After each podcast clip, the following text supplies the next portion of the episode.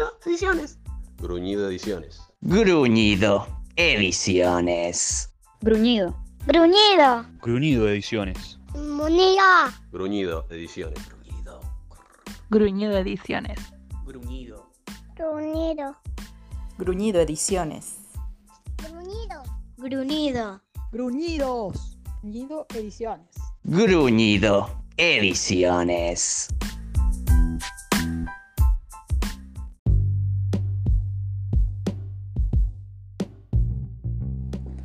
La cárcel es un epifenómeno vomitivo, quizás aquel que sintetice de manera más gráfica todos los repudios, ascos y o desprecios que al menos yo tengo o puedo llegar a tener en relación al fenómeno sistema modelo económico, político y social hoy vigente, hegemónico en forma ininterrumpida desde hace ya muchísimos siglos a esta parte.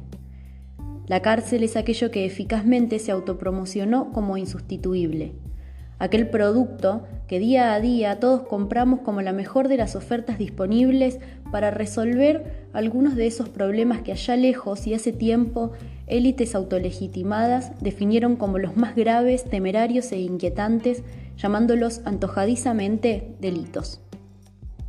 La cárcel engendra un sinceramiento de peculiares características, pues éste radica en esconder discursivamente lo que monstruosas arquitecturas de cemento demuestran por sí mismas. Doble moral burguesa en su máxima expresión. Humanización a costa de instituciones enormes y sofisticadamente organizadas, total y exclusivamente dedicadas a castigar. La cárcel es el destino de los pobres elegidos arbitrariamente por tres de los principales ejércitos institucionales de la desigualdad social, legisladores, policías y jueces. En ese orden y en pos de aparente rigor, justicia y compromiso democrático, autoridades pusilánimes cultivan el peor de los complejos, creer que hacer el bien, ¿cuál? ¿Qué? Es hacer siempre lo mismo, no inquirir, no profundizar, no cuestionar. Revolución, mala palabra. La cárcel es un refugio para aquello que no queremos ver del todo. Incómodo a veces desde el mero afán estético de la demostración perfecta del progreso, o directamente insoportable si además de ser feo, sucio, vago o mal hablado, resulta ser capaz de pensar críticamente la realidad irreal más verdadera, la nada misma, punto final de todo oscurantismo. La cárcel es aquel mito de siniestridad y caos, imaginario ciudadano de feroces criminales dispuestos a hacer lo imposible para satisfacer sus colmillos con la sangre de nosotros, los buenos reservorio de malandras, psicópatas, energúmenos y rufianes, mal necesario, única vía de contención y protección universal, piensan los que piensan que piensan por sí mismos. La cárcel revela cierta debilidad fisiológica frente al ejercicio de lo dañino. Nadie asume, nadie se jacta, todos esquivan el peso tremebundo de la responsabilidad del mal ajeno. Todos pretenden erigirse en zaratustras posmodernos, propios y extraños, por encima del hombro, maquinan su vergüenza en frases decantadas. La cárcel no es para castigo, la cárcel resocializa, la cárcel incluye excluyendo, la cárcel cura, la cárcel beatifica. Encerrada a los hombres y mujeres del demonio y obtendrás a cambio fieles cucarachas mortecinas.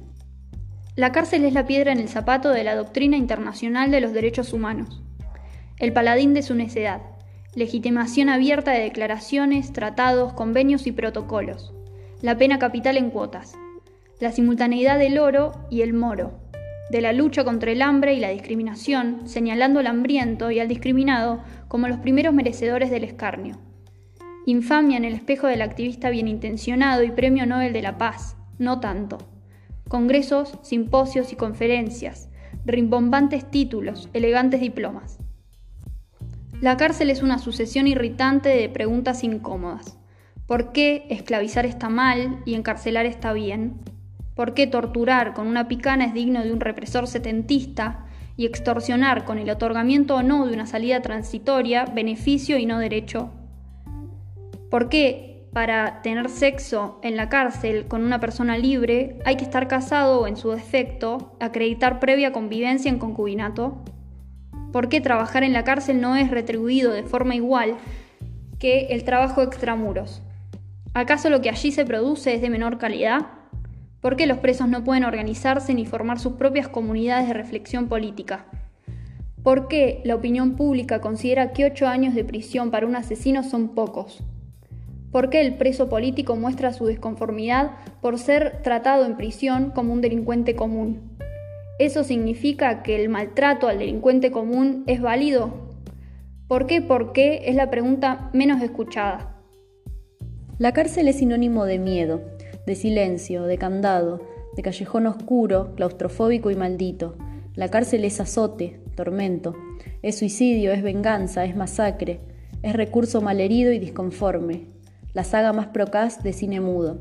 La cárcel es motines, internos, tratamiento, etapas progresivas, purgatorio, premios y castigos, el perro de Pavlov, la angustia agazapada, sentencias sin sentencias, condenas sin milagros, manipulación sistemática de un lenguaje constructor de realidades virtuales.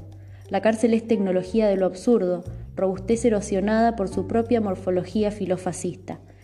La cárcel es el invento más humillante que registre la humanidad reciente, la burocracia asumiendo su mediocre pestilencia, su genética, su tabú, el Estado mendigando permanencia, la fuga como derecho, la fuga como obligación, la fuga como única opción frente a la muerte civil más salvaje.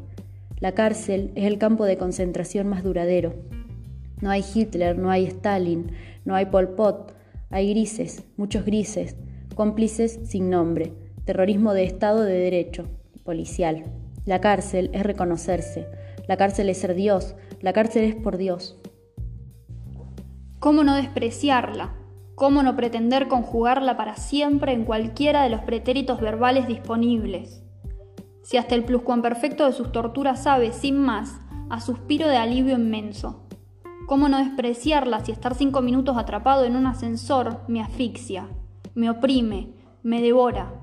¿Cómo no despreciarla si nunca vi justicia más injusta que su cartografía hipocéntrica? Odio a la cárcel, la odio, claro que la odio.